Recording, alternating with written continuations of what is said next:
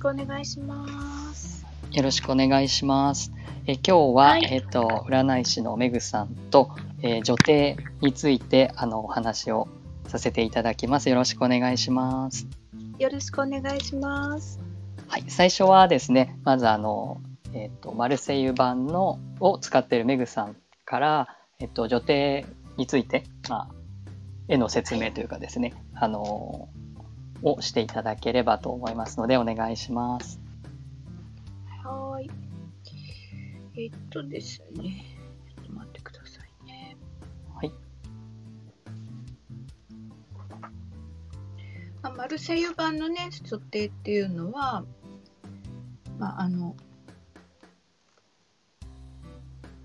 まあ、もちろん女帝なので女の人で、えっとうんまあ、バトンと、えっと、わしのねマークのあるものをこうドンと持ってはい。ドカッと座っている感じのあの絵柄なんですね。はいで、まあ、あの数字の3っていう意味がありますので、うんまずその3という数字がやっぱりあの生産性だったりあの何かを生み出していくっていう意味があって、うんまあ、女帝っていうとやっぱりその豊かさだったり生み出すとかね大きな意味としては、あのありますね数字の意味というものが結構影響しているカードではあります。でやっぱりあのわしのマークとねたあと縦あのバトンっていうのを持っているんですけれどもこの特にわしのマークなんかは権力の意味があるので、えーっと女の人といえども結構権力のある、まあ、地位というかねそういう人を表しています。だから割と強いんですよね女性なんだけど。うんでやっぱりその豊かさとか生産性っていう意味であのーあのなんて言ったらいいのかなえーっとあそうそうそうだからあの絵柄からしてもこれ妊婦さんを表しているとも言われていてお腹に子供を宿しているっていうふうにも言われています、なのでね生産性という意味で生まれる出産とか、うんうん。そういう意味合いもこの絵の中から読み取れます。はい。で人気あとねあの女帝ってやっぱりあの華やかだったりうん。人気だったりうん。そういう意味合いがあるのでうん。あのとてもねあの女らしいというか女性らしい。あと美しさとかそういった意味合いも含まれているカードです。どう見えますかルートさんこのあのマルセイユの女女帝のカードって。なんとなくなんかこう、はい、あの、神聖ローマ帝国とか、なんかそういう時代の中世の時代とか、まあ、の、うん。なんかこう、ろ女帝だとハプスブルク家にいたりとか、ロシアのエカチェリーナとか、なんかそういうお歴史上のはい。うん。じ歴史上にいた女性の皇帝とかをあなんか思い浮かべたりしますね。特にこのワシのマークがあるので、ハプスブルクの、あのね、えっと、マリー・アントワネットのお母さんのマリア・テレジアっていう人を結構、はいはいはい、僕はイメージを持ってました。でもまそれに近いはい。確かに、ウェイトはちょっと違うんですよね。だから、こっちのマルセイユの方は、本当になんか実在したんじゃないって思う思うイメージがあります。確かに。はい。そうですよね、うん。なんかマルセイユって結構私もそう思うんですよね。結構実在したんじゃないかなって思うことが多くてですね,、女帝って言われると。はい。うん。なんかすごくそういう感じが私も実はしています、うん。あの妊婦さんっていうところからしてもあのそのマリア・テレジアっていう人すごい子だくさんだったんですよね。そうなんだ。で末っ子があのあの子ですね。ア。ントワネットだったのかな。はい確か、だからまあ、本当に末っ子かわからないですけど割と遅い子っていうか、ははい、下の方の子だったっていうた。でたくさんいろいろ嫁がせて こう嫁がせたりねあの息子をねあの向こうに出したりみたいな感じでいろいろ政略結婚をさせて権力をあの、うん。ピークに持ってったっていうのがあるので、うん。なんかそういうイメージがすごくあるんです。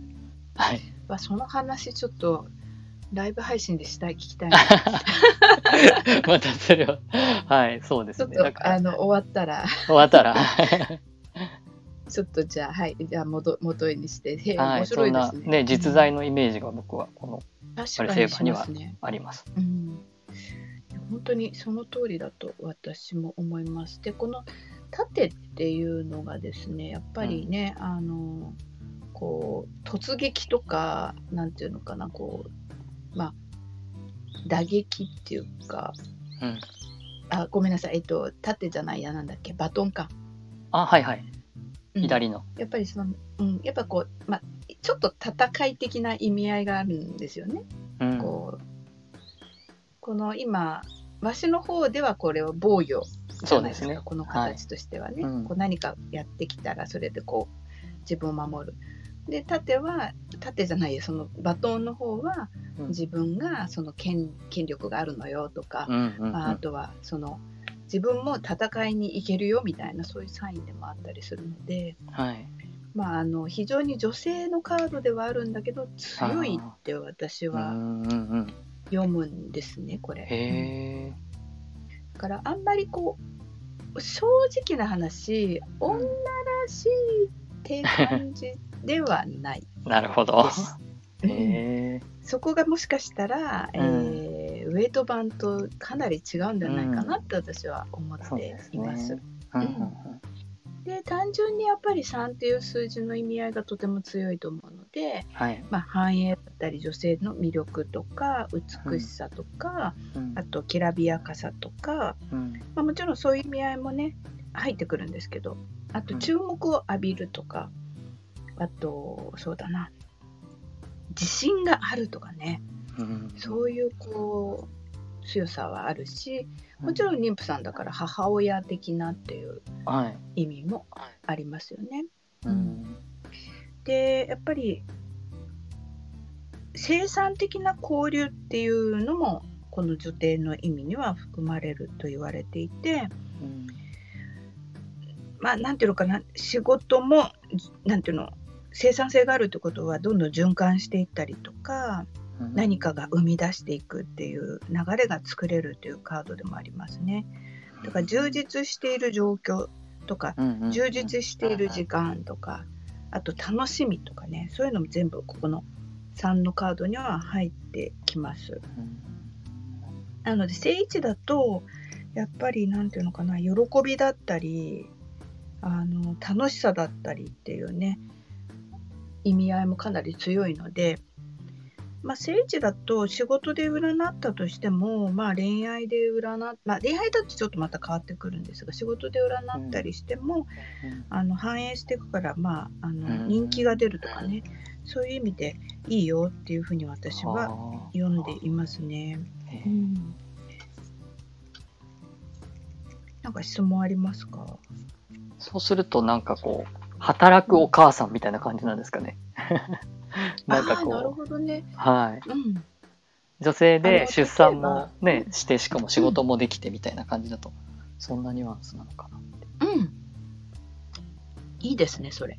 働くお母さんってぴったりだと思いますよ。ああ、うんなんかまあ両方こなすんです風の時代ね。ってね、はいそうですね。風の時代なんて女性の時代って言われてるからね、はいはい。結構この女帝のカードも関連してくるんじゃないかなと思いますね。そうですね。確かに。うん。そう、だから、結構ねあの恋愛で見た時にうん、これが出ると私はね結構女性が強いって読みますね。ああはい。そうかもしれない。なのであなたの女あなたの彼女めっちゃ強いしわがままですよねって読みます。わがままもいまで行くんですね。はい。へえ。まあ私のこれ検証ですけどはい。やっぱり私2万人ぐらいも見てるんで霊感って。ほうほあのこれが出ると大体相相手わがままの女の人ばっかりです。う。へえ。あそれは男の人に対して聞かれた時にっていう感じですか？うん。そうあと本人が女性が占いに来た時はこの人がわがままってあいう時も出ます。あうん、まあそれを特定してからですけどね。あまあそのお題の中で質問聞きながら。あ、あうん、あとは例えば他の女性の存在とかっていうのが出た時にこれが出るとあ、うん。あこれもうすごい綺麗な女性もしくはうん。なんだろう、まあ、まさに女帝だから女優さんにも出る時あるしあとあのキャバ嬢さんによく出るんですよねこれ。へえ。うん、なのでまあそういうニュアンスの人あの存在が誰かいませんか？みたいな ことは私よく聞きますね。へえ。うん、なのでねあの非常に強い女性の存在の時が多いかもしれないうん。ですね。ううんんうん、すごいこうでこれあのいろいろやり手って感じがします。そうですね。やり手ですね。うん。やり手？うん。でもねなんて言ったらいいのかな。こうそうね。したたかではあるね。うんうんうん。めちゃくちゃ。うん。女帝は。したたかな人ですよね。うん。でそのしたたかさとか強さとか美しさとかが、うん。えっと、逆位置になるとそれがこう、マイナスなものになっていく、それそれがゆえにっていうはい。風に読んでいくんですけど、はい。そうするとすごいわがままになったりとかあのなんていうのかな。例えばあの消消費するだから浪費とかもねすごいしちゃうんですよね。はいはいはい。そうですね。うん、うん。ものをすごいだからもう生産性っていう意味もあってうん。なんかどんどんどんどん生んでいったりするわけだからそれが逆になっていくとどんどんこう、消化してっちゃうからうん浪費になっちゃったりとかするうんっていう部分がすごく強く出るカードかなとも思っています私は。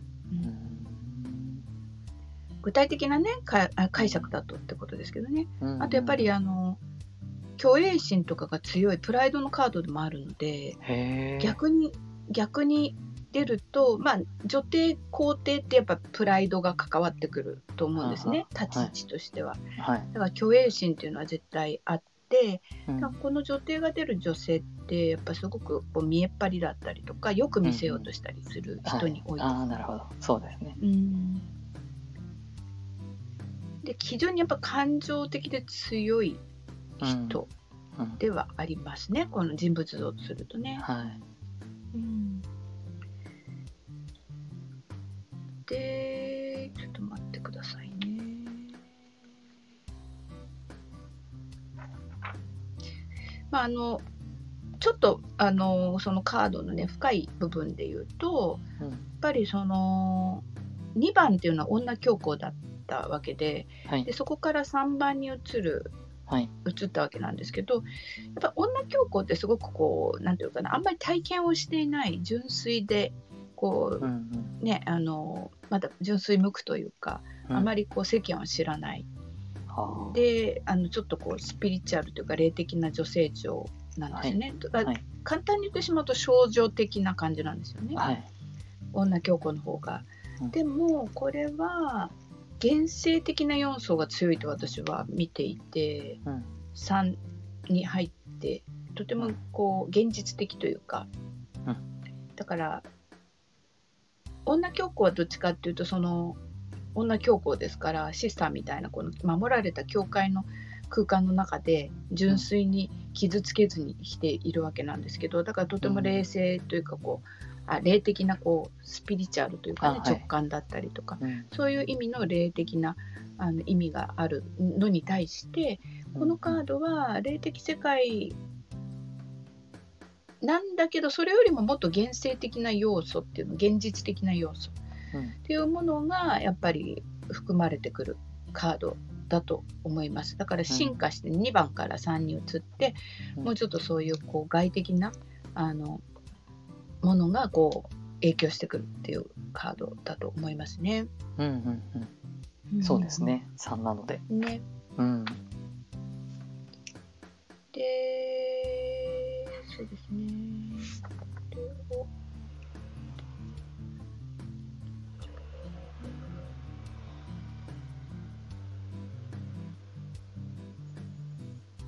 まあ、ただ皇帝より皇帝っていうのはその男性のカードだからうん。どう言ったらいいかな。うん。女性なのでねやっぱりそのいくらその現実界の、あまあ、女帝であるとしてもあ、うん。やっぱり女性っていうだけでそのちょっとこうスピリチュアル的なものっていうのは持っているんですよね。うん。だからそのより皇帝に行くと現実的になるのかなって気はしますけどね。うん。うん。うんまあ、一応女神ですからね女の人はね。そうですね。はい。うん、だから女神的な意味も一応はあるんですよ。あの、うん。もちろん現世的な要素もすごく含まれるんだけど、うん。でもやっぱり女神なんだよみたいな。現世の女神なんだよ、まあイコール母親みたいな感じですよね。ね。母親っていうのはやっぱり子供を産むわけですからはい。子宮があるってことはもうそこに宇宙があるってことだから、うんうん。女の人ってやっぱりお宮？だから神社でいうお宮ですよね。うんうんうん。ああ、なるほうんで神社ってあのご存知かもしれませんけどお宮があって、ど。うん参道があってうん。鳥居があなるじゃない？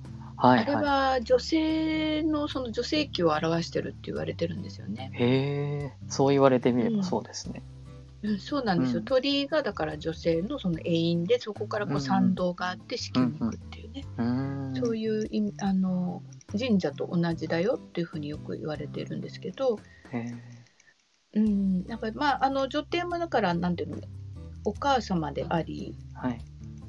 うん、あの女神であるうん。っていう。ですごくだからあのなんていうのかな強さもあるし生命力を感じますよねこのカードから。そうですね。うんうん、うん。うん。その生命力が結構強いカードではあると思いますね3番は、ううんうんだから女教皇に関してちょっとやっぱりエネルギーがぐっと強くなる感じが私はしますね。うんうん。うん、確かそうでまたちょっとあの現実的なよろあの読みに入ると、うんまあ、さっきね聖一の方は結構話したと思うんですけれども、に。はい。まあ、あの逆位置の場合はね本当に私ねすごく傲慢な人 傲慢な女性とかうんうん。あとなんていうのかなやっぱバッシング受けたりとか嫉妬とか、へうん、嫉妬が強い女性とも読むし逆に嫉妬されるとかねー目立つからっ。はいはい。ていう時もこれ読みますね。へえ。うん、でやっぱりあのすごくわがままなのでうん。逆位置に出るとうん自分の思い通りにいかないとうん。あの怒怒る存在なんですよね。うん。振り回されますね女帝のカードが出る彼女さんがいる人は めちゃくちゃ振り回されてます。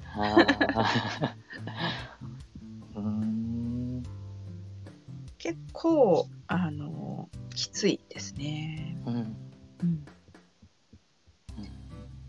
コントロールしたいですもんね。そうですね、まあ無意識かもしれないですけど。うん。うん。コントロールしたいっていうのはあると思いますね。うん。このカードの出るその女性像はね。うん。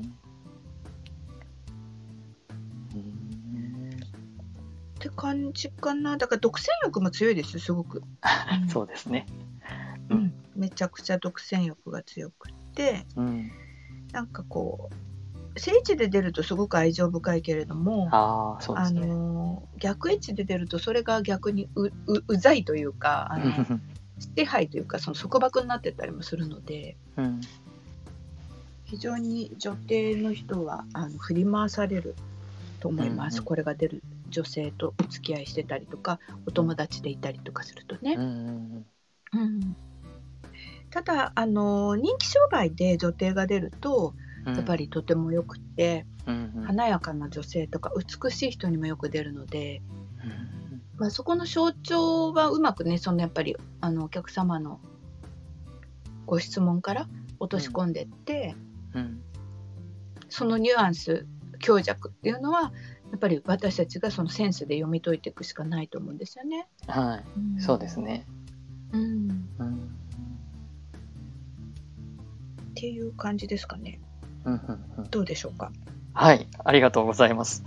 すごく、うんなんかこう、やっぱ、えっ、と、強さと、まうんあ、愛情深さとか、生産性みたいなことと、まあ、それが逆位置になると、とんでも、とんでもないっていうか、応募、応募傲慢、わがままみたいな感じの、うんまあ、結構な、こう、エネルギーを持ってるっていうことですね。よく、はいよく使うに、使うに越したことはないんですが、それが負に出てしまうと、まそうですね。あ、うん、大変な感じっていうのが ありますね。うん女帝という名前からしてもね。確かに。はい。ありがとうございます。あの、はい、ありがとうございます。ちょっとウェイト版をね、お伝えして、またその違いについて、そうですね。えっとね、お話ねう、んしたいと思うんですけど、まあ、大体、あの、女帝に関しては、今までのこの、魔術師、奇術師とか、あの、女司祭みたいに、えっ、と、女教皇女司祭みたいに、その呼び方が違ったりとか、そもそも生命の木っていうのがすごく影響しているカードとかと違って、基本的には、あの、同じようなポーズで座ってて、まあ、同じような感じで、意味的にも多分そんなには、あの、違わないカードの一つかなっていう印象が女帝にはあります。ただ、どうしてもウェイト版は絵が細かいので、書き込みが 非常に多いので、まあ、その辺のところでえちょっと違う部分もあるかもしれないのですけども、まずあの、生命の木との兼ね合いでですね、この女帝には金星が割り当てられているので、あの、ヴィーナスのですね、あの、金星のマークが、そのさっき、えっと、矛ですかね、あの、防御する方の、あれには、わしが描かれてたと思うんですけど、マルセイ版の方には、あの、うん。ウェイト版の方は、あの、女性のマークですね。金星のマークですけどあ、、本当ですね。が描かれていて、まあ、ヴィーナスとうんいうこと、あるいはフリアフロディーテというか、まあ、そういうふうに、あのえっと、惑星との縁があるカードということが言われてます。で、あの、えっと、マルセイ版の方は普通の王冠なんですけど、はいウェイト版の方には、あの、星が12個ついている王冠かぶってまして、これがあの12星座を表してるっていうふうにも言われてたりしています。はい。そんな感じでちょっと、あの、先生術というか、あの、わそういうものと、まあ、関連する生命の木の影響で、そういった、あの、惑星や星座なんか、そういう、あの、天の女神であり、地の女神であるみたいな、そういう存在として、あの、いるところが描かれていますね。で、あの、棒を持ってるのはね、あの、一緒なんですけど、ちょっと小さくなってる感じではあります。あ、本当ですね。でも、あの、玉座にね、座ってるっていうのは、はいまあ同じうん。で、妊婦さんであるっていうのも同じですね。あ、なるほどね。はいうんで一緒なんですね。そうなんです。で、ヴィーナスとかね、そのアフロディーテとか、まあそういうあの、金星を表すようなもので、あんまり権力っていう感じではないですね。あの、さっきね、あの、歴史上のね、女女帝みたいなイメージが、マルセイ版の方にはあるんですけど、確かに。こちらの方はですね、なんかこう、ザクロの絵の描かれた白いマタニティを着てるんですね。なんかこう、なんて言うんでしょう、権力者が着る服じゃなくって、どっちかというと女神とか、まあ、女神でもないかもしれないんですけど、なんかこう、マタニティを着てるって言われていて、あんまりなんかこう、権力権力してない、してるような感じはしないですね。そのやっぱ権力の象徴である和紙とかが描かれてるものもないですし、外に確かに。いて、割となんか目の前に麦がこう育ってたり、うん。裏の、こう、裏っていうか背景には森林というか、ねそうねまあそういうのがあって、外でこうくつろいでるっていう感じがあるので、あまりこう政治に関わっていますみたいな感じではない、ない、その、まあ女帝は女帝なんですけど、あの、どちらかというと北条の女神っていう感じを、えー前面に出してるのかなっていうのがありますね。そして生み出していく。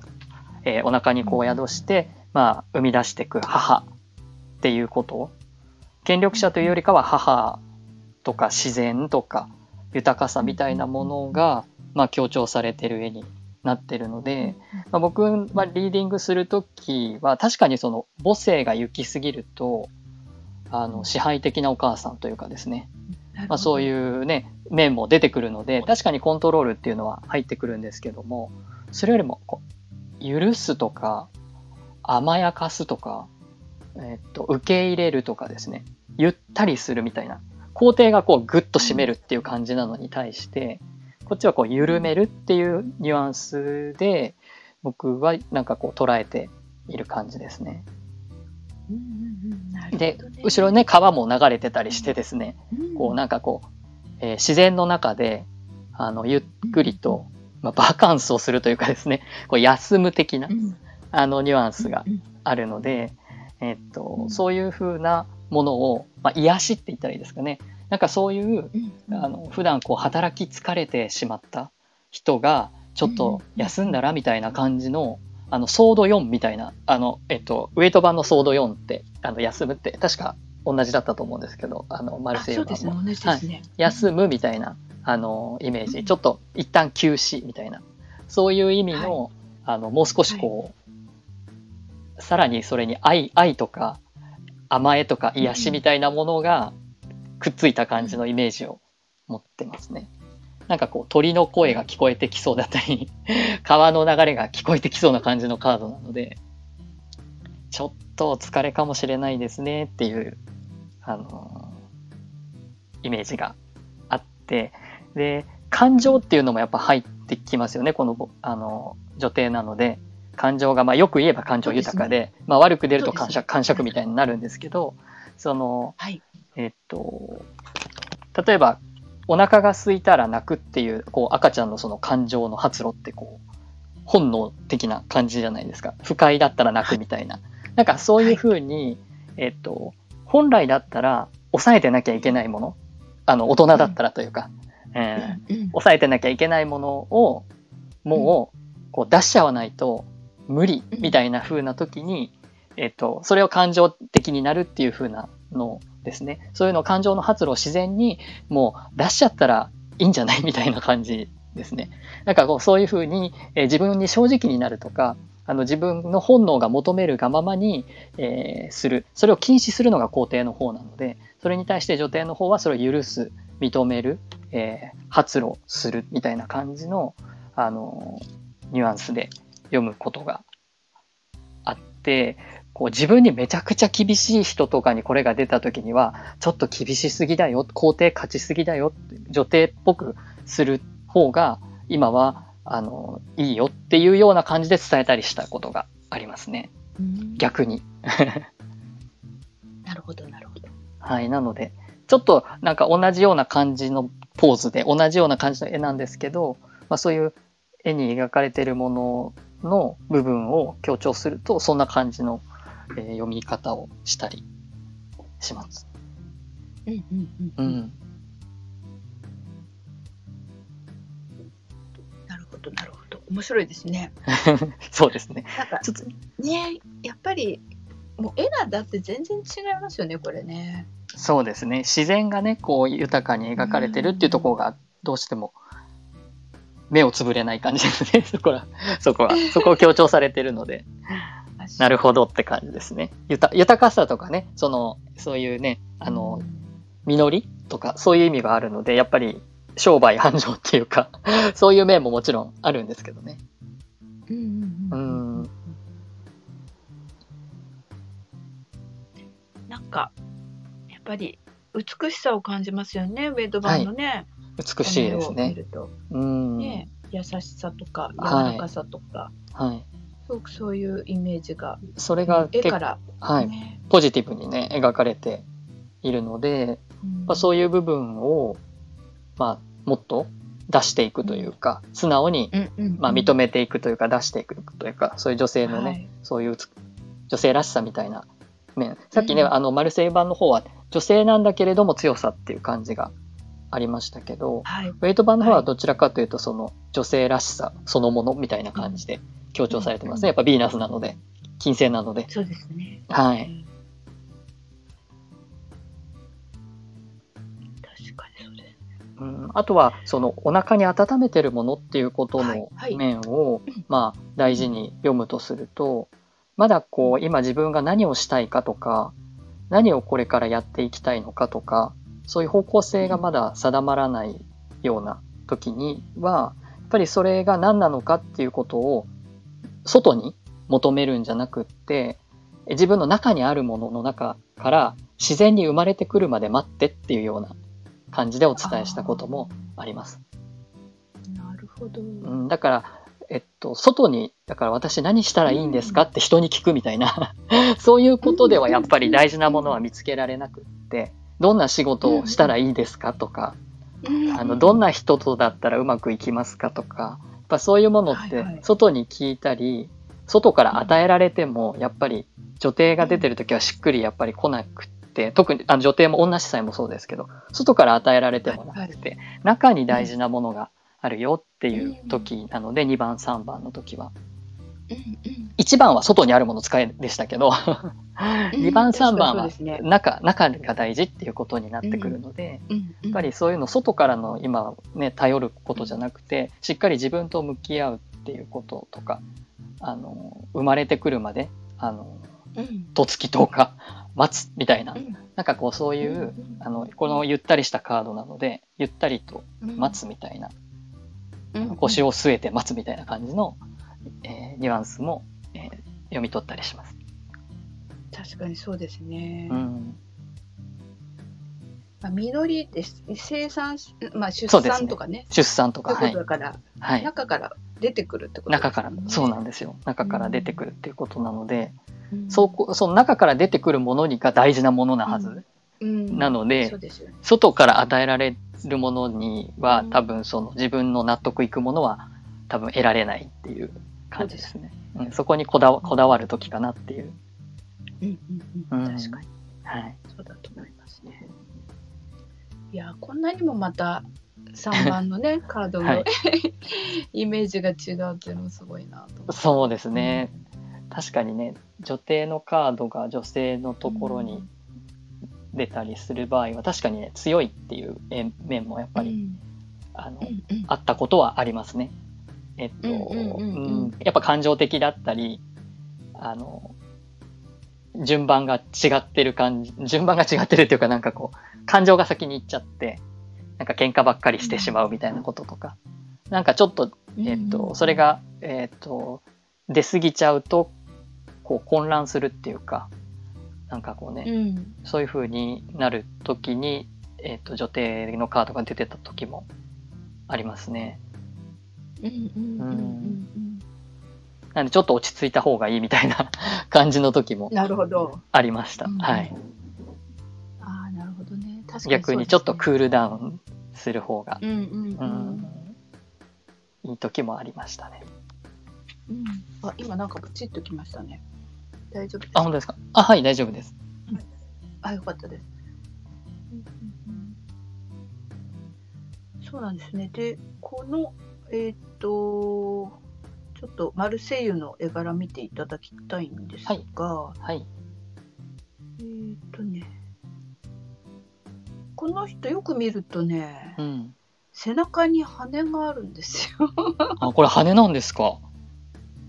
そう。羽に見えないんですけどね、羽のような、はいはい。に見えるっていう。見える。はい、まあ確かにそういえば。か確定かどうかはちょっとわからないんですがいろんな説もあったりして、背もたれじゃなくて。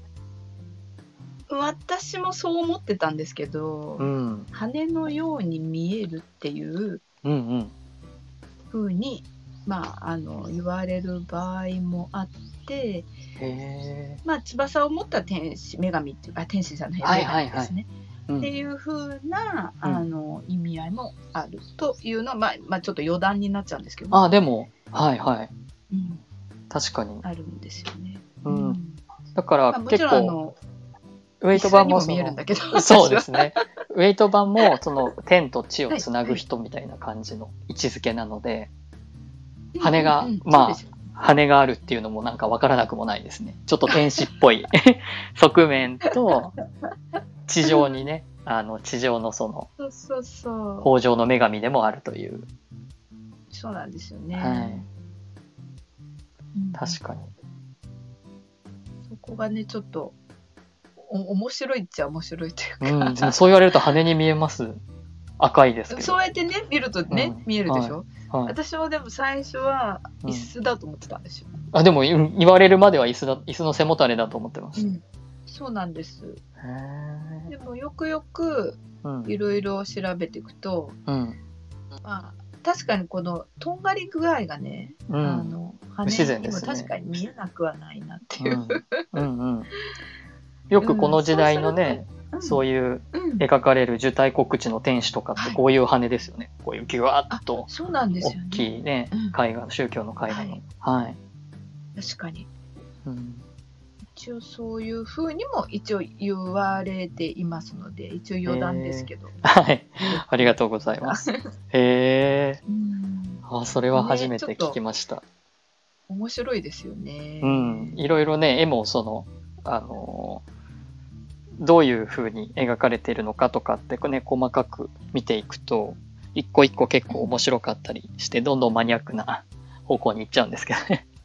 そうなんですよね、うんうんそうなんですよ。どんどんマニアックな方向に行くまんですねマニアックな方向に行っちゃうのであれなんですけど、いろいろ細かいところを見ていくと、あのうんマニア、あマニアックなというか、絵も凝ってたりするんですよね。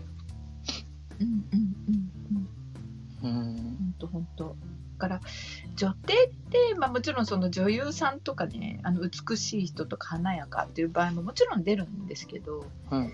まあ、カードの大きな意味合いとするとやっぱり大地の母みたいなはい。そういう意味合い生命力のあるお母さん、うんうんはい。まあ、そういう女神っていうかはい。そういう象徴的なカードではあるんだろうなっていうのがまあ今ねあのウェイト版とはい。そのマルセイユ版両方をねこう融合させてみると、はい。やっぱそこはお両方ともそうなのかなって気がしますけどいかがでしょうか、母なる大地って感じですね。うん、ですよねやっぱり。はい。なんかあの、うんと、ユングのその、ね、原型っていう考え方でいくと、グレートマザーっていう風に言うらしいんですけど、うんうんうんうんそういう象徴としての母っていう、あの、現実の母じゃなくて、ねはい。母の象徴っていうこと。あの、女司祭とか女教皇には母っていうには、女性というのはあっても、母ではないんですけど、こちらはもう母という、ね、さっき少女っておっしゃってたようにね、ちょっと若いまだ未熟さの残る女性だったのに対して、これはもう完全に成熟した女性っていう、うん。あの意味の母ということと、まあ、自然とか大地とかそういう生産す、る、あのうん。ものを表しているので、まあ、生みの母っていうかですね、うん。そういう感じですね。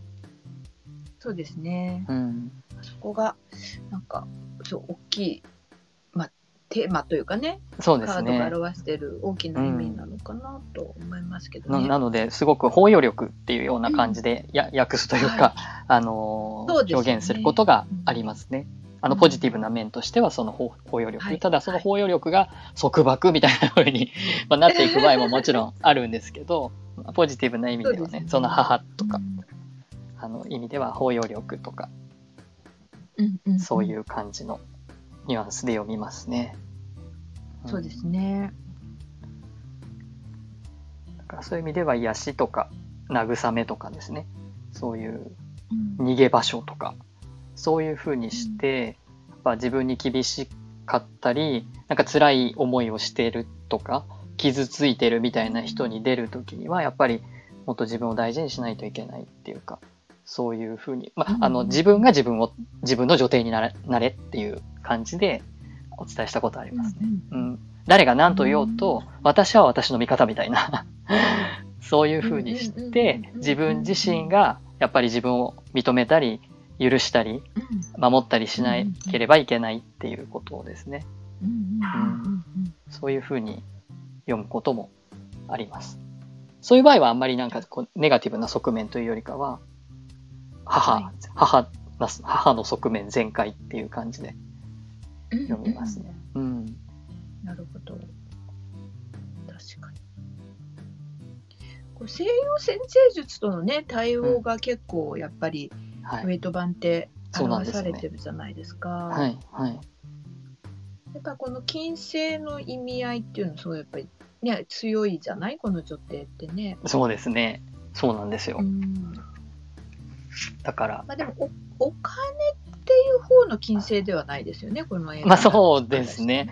まあその実りがやがてね、うんお金になるといえばまあそうかもしれないんですけど、直接的なその商売とかですね、お金っていう感じであるよりかは、もうちょっと物質的な、そのお金に変わる前のめぐ、本当に自然からの恵みっていう感じかなと思いまうんうんす。はい。そうですよね。うん。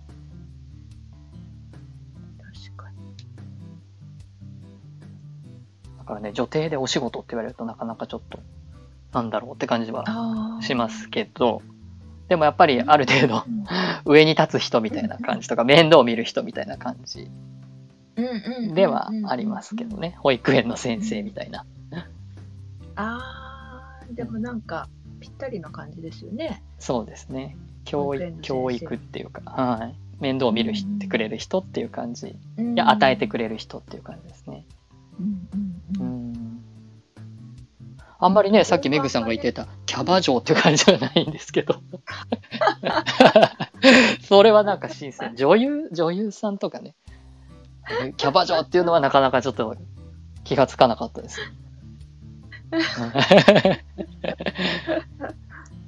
まあこれはちょっと私独特かもしれない。でも、でもそううね、ヒントにはなりますね。すみません、私の、はいうん私の場合はなんで、あくまえで。え。でもそう、そうかと思って。なかなかね、こう昼間の太陽の下で、こうバッとしてる妊婦さんだったので、その夜のね、そういうお仕事のイメージが全然僕にはなかったので。確かにね。そう。でもなかなか面白い読み方だなと思いました。うんうんはい。そう、キャバ嬢さんには結構出ましたね。そうなんですね。でも、確かにそういうスターっていうか、やっぱ、こう、自分に注目を、あの、やっぱりしてもらうっていうことであるならば、確かに女帝だなと思いました。そう、しナンかも、ね、バーワンみたいな。そうそう、あうと男性を手玉に取って 生産性上げていくわけだから、確かに。まさに、まさねに女帝なんですよ、お金を生み出すっていう。お金を満たす。そうですうね。んうん。で、結構強くてわがままで、うんうんうんみたいな。はい。うんで、きらびやかにしなくちゃいけないじゃん、キャバ嬢さんっていつも。そうですねす。ごいね、あの、すごいドレス着たり、うん。ね、あの、髪の毛とかもね、お金かけて、本当ですよねうんうん。男性を許すというかねうんうん。来た男性のその疲れを面白い話で癒したり本当にそうですね。楽しませて。そう楽しませてで、はいお金をはい。まあ生み出すというかね反映。させる本当に。本当にねやっぱね、五感を満たすっていう意味があるので、やっやっぱりその食事とか、まあ、お酒とか、そういう意味でね、あの五感を満たして楽しい、えー思いを、はい。はい、提供するっていう意味では、確かにそうですね。はい。うん。ね。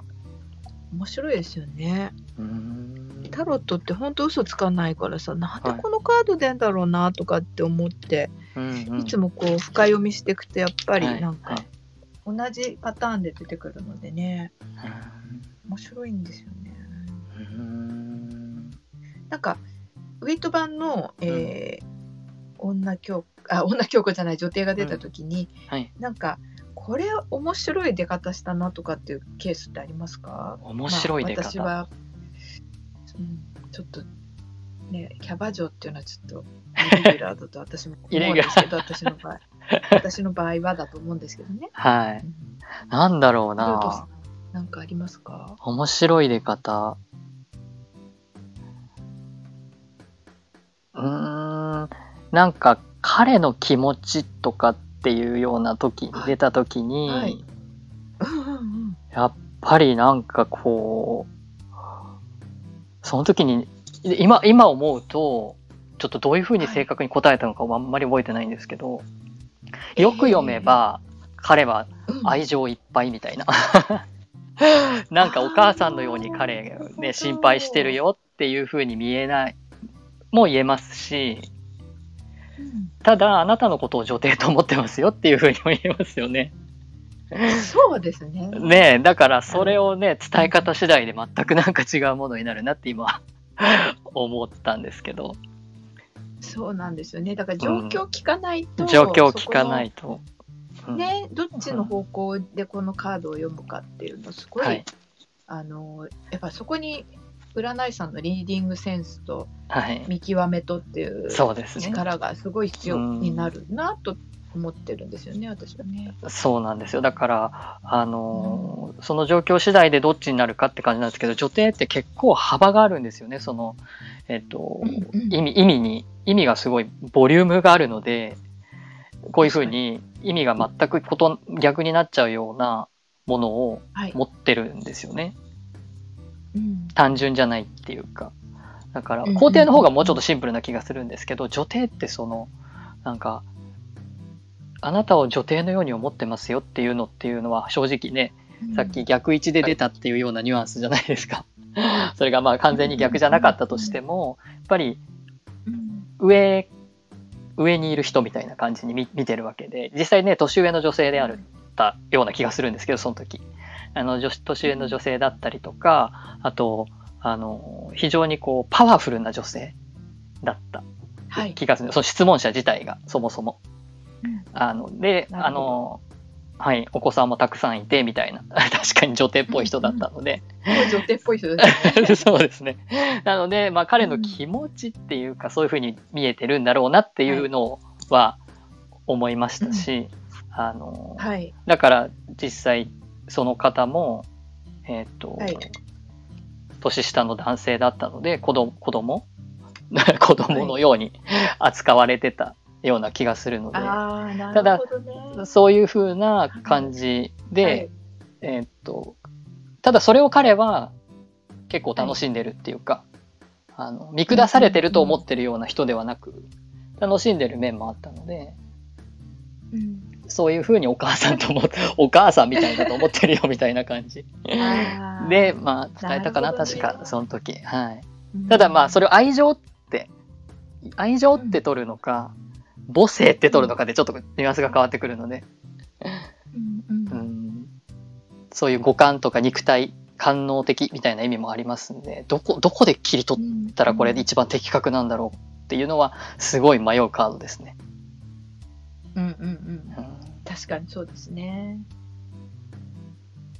難しいですよね。そのすごい難しい同。じこのカードと同じテーマの質問であればはい。読みやすいですけど、はい。全く違うテーマのねうん。質問でこれが出た時って、はい。まあ、どうやって読んでいくかっていうのはそのタロット占い師の 本当にそうですね。女帝とかはすごいなんか難しいカードだなとは思いますね。魔術師とかと違って。そうですよね。うん。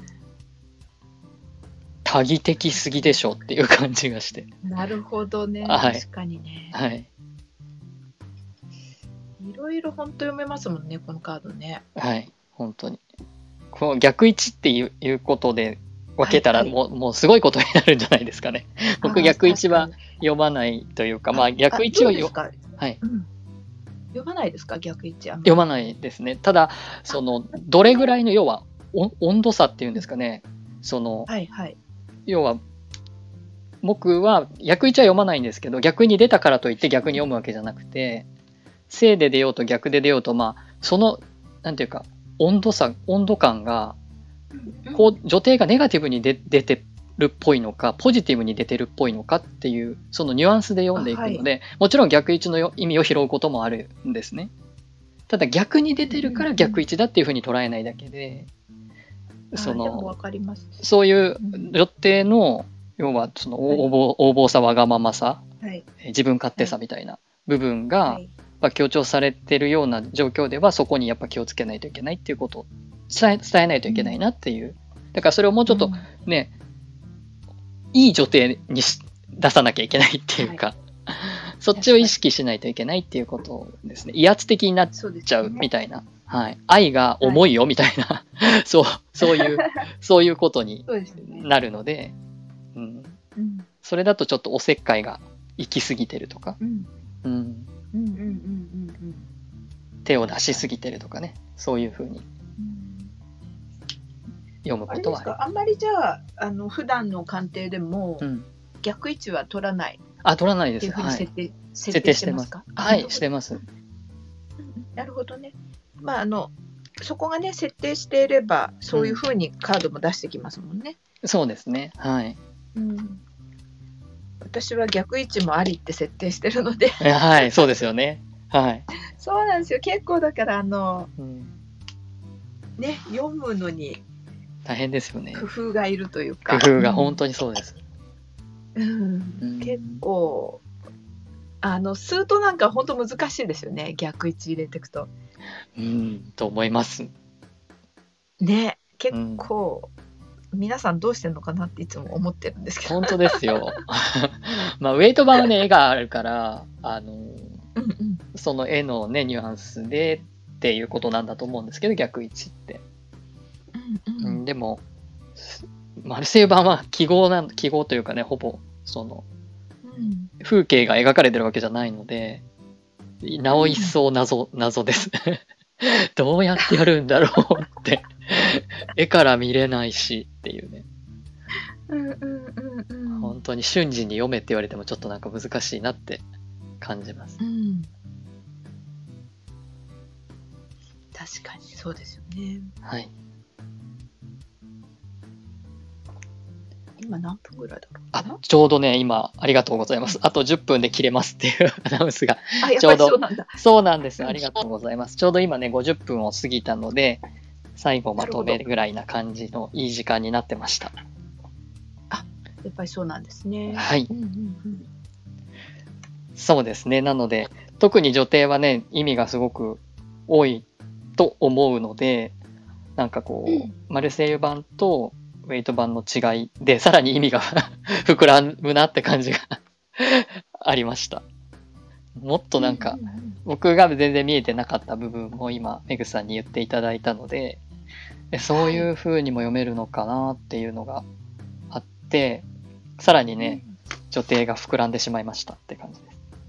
ねえでも本当こうやって2人で共有していくとうんい。ろいろこう本当に幅が広がっていくので広がります面ね、本当に。うんウェイト版はそもそもマルセイユ版を元えに、ね、あの元にしてえ作られてはいるので、やっぱりそのマルセイユ版のエッセンスは、ウェイト版には含まれてるので、そのベースとしてあるものをちょっと、あの、いっぱいいただいた感じでした。はいうんうんうんはい。いや本当により幅が広がるのがとてもありがたいですね。私ありがたいですね。はい。うんウェイト版もね私も説明できるようにしたいんですよね自分がね。はあ。うん。あんまりでもね鑑定で使ってないのではい。ちょっと使っていこうかなとも思あ、本当ですか。お持ちなんですね。うん持ってはいます一応。あそうなんですね。まあそうですよね。今見ていただいてると思うので、お手元には。まあでもねネットでも今ね、カードのそうですね。ウェイト版はもう一生懸命探さなくてもすぐ出てくるので。すぐ出てきますよね。はい、ウェイト版はすぐ出てくるので、ね。はい見つけるのはとて単だと思いますう。ん、女帝もね美しいので、はい。本当にマルセイユとイメージが全然違うからねうん。面白いなと思います。はい。はい。ありがとうございます。本当ね、聞いてくださってる皆さんね、こうやって、あの、はい同じタロットですけど、全然違うものなので、ね、自分に合うものをね、見つけるのの参考にしていただけたらいいかなと思います。はい。はい。じゃあ今日は以上ですね。ありがとうございました。ありがとうございす。ました。はい。じゃあ終了します。失礼しますはい、ありがとうございます。ありがとうございます。